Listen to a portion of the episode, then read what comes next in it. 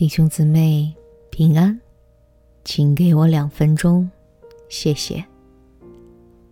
马太福音十六章二十五节说道：“因为凡要救自己生命的，必丧掉生命；凡为我丧掉生命的，必得着生命。”有一条河流从遥远的故乡来，一直流，一直流，经过山野，路过村庄。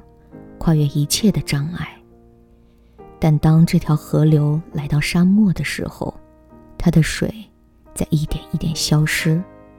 一个声音对河流说：“风能带你穿越沙漠，改变你的生命；否则，你将成为沼泽，你将被沙吞没。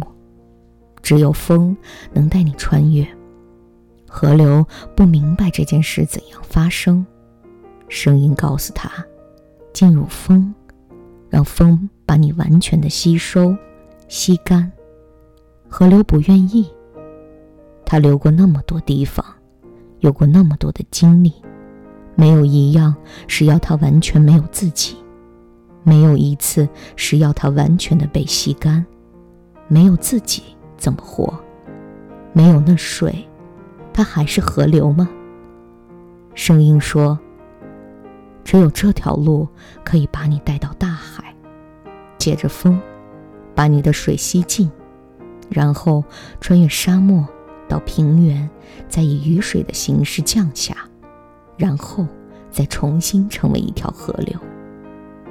河流是智慧的，河流同意了，成了水蒸气，让风带入高处，越过沙漠。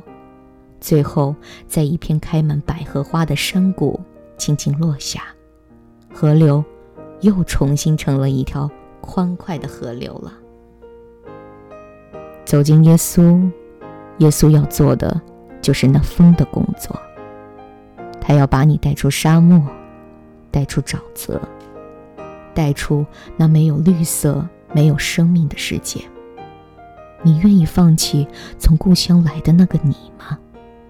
你愿意让风将你完全的吸收，完全的消磨，完全的风干吗？你愿意让耶稣改变你的生命吗？如果愿意，你将和那生命的源头接上，你将回归大海，你将和大海一样永不止息。如果你一定要固守你原来的那个生命，你将进入沙漠。你将成为一片沼泽，一滩死水。你将被沙漠完全吞没。我们一起来祷告，天父啊，我们来到您的面前忏悔。我们常常活在以自我为中心的生命中，做一切为满足自己，而忘记了赐我们生命的是谁，来掌管我们生命的是谁，最终。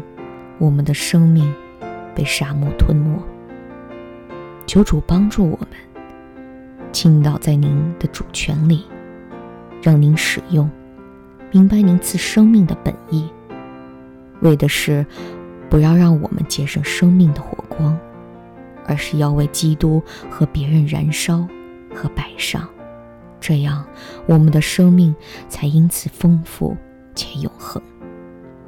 以上。祷告，奉主耶稣基督的名求，阿门。